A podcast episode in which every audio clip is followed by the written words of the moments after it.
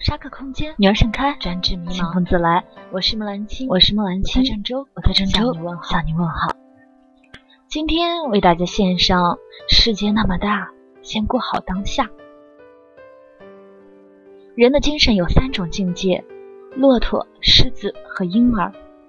第一种境界是骆驼，忍辱负重，被动的听命于别人或命运的安排。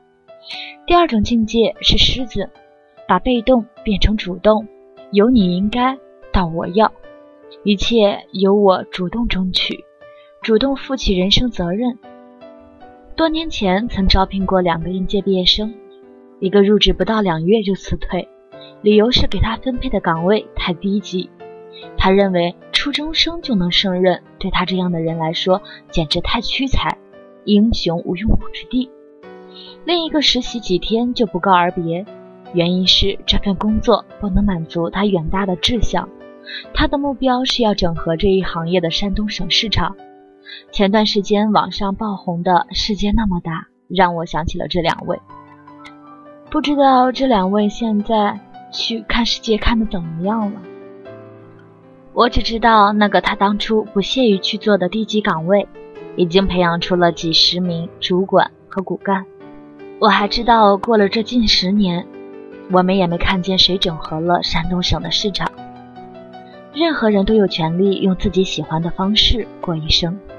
世界那么大，你当然可以去看看。只是这场看看不是免费的午餐，一样需要资本和条件。若没有实力，出去转一圈回来，只能发现工作更难找。徐霞客祖上辟田若干顷，藏书数万卷，家里有一座万卷楼，专门用来藏书。徐霞客出门游历前的二十二年，都在这里刻苦学习，博览群书。李白走遍大好河山，是因为有斗酒诗百篇的才情，有洒脱面对贬官流放的胸襟，有给唐玄宗写诗、命高力士脱靴、让杨玉环淹没的本事。读千卷书以后，再行万里路。如果你的这场看看没有足够的技能傍身，没有足够的盘缠壮胆，没有储备基本知识和自救知识，没有学习天文地理、风土人情，只是为了那些朋友圈不得不发的照片，那些眼巴巴等着别人来点的赞，那这样的旅行，不过是从你自己过够的地方，跑去别人活腻了的地方。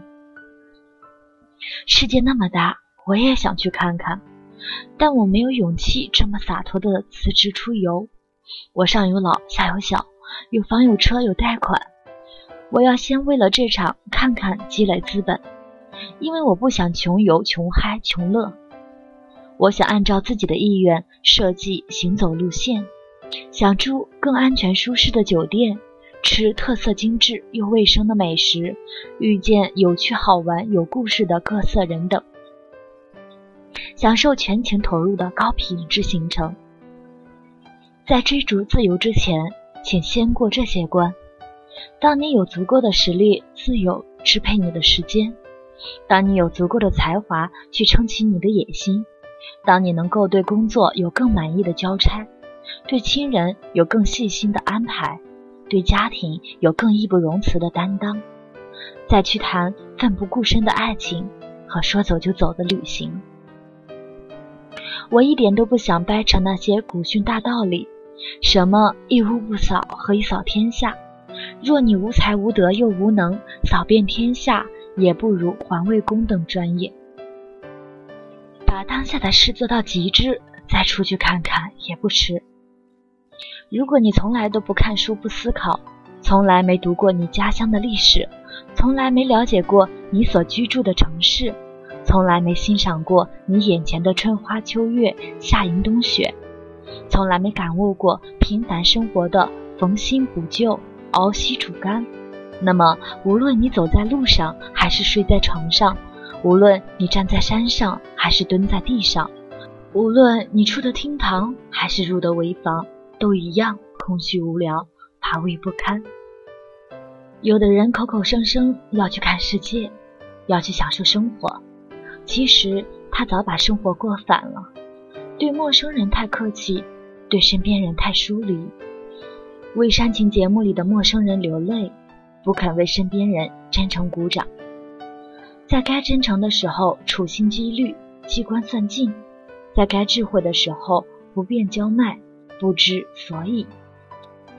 岗位不升迁，创业没本事，大事做不了，小事不屑干。别人拼实力的时候，他抱怨没机会；别人有机会的时候，他抱怨不公平。就这样走入周而复始的死循环，死气沉沉的无底洞，负能量满满。若你足够自信，就不会在乎刻意的比较；若你足够强大，就肯坦诚承认瞬间的胆小。先认清自己，再认识别人；先认识身边的人，再去认识全世界。若你从来都是人云亦云，从来没有静下心来倾听自己真实的声音，那是你不懂你自己，更没资格要求别人都懂你。没人略施雕虫小技就可以不劳而获，坐享其成；没人会因为去过多少地方就高看谁。没有将琐碎生活变美好的能力和勇气，走遍天下也照样看不清身边人眼里的故事，读不懂远行人脸上的沧桑。生活天天有惊喜，人生处处有奇迹，过不好当下，还说什么远行？痛苦从来不是财富，对痛苦的思考才能成为财富。磨难从来不会让人成长，对磨难的担当才会让人成长。远行从来不是救赎，成熟理性的人能从容疗伤、自我治愈，根本不需要谁来救赎。生命原本就是一场旅行，我们天天都在路上。世界那么大，先过好当下再说吧。文章摘自李爱玲的《你若不伤，爱就无恙》。岁月难得沉默，秋风厌倦漂泊，夕阳来者不走，挂在墙头舍不得我。昔日伊人耳边话，一河潮声向东流。再回首，往事也随风也一片片爱已走到尽头，恨也放弃承诺。命运自认幽默，想法太多，由不得我。壮志凌云几分愁，知己难逢几人留。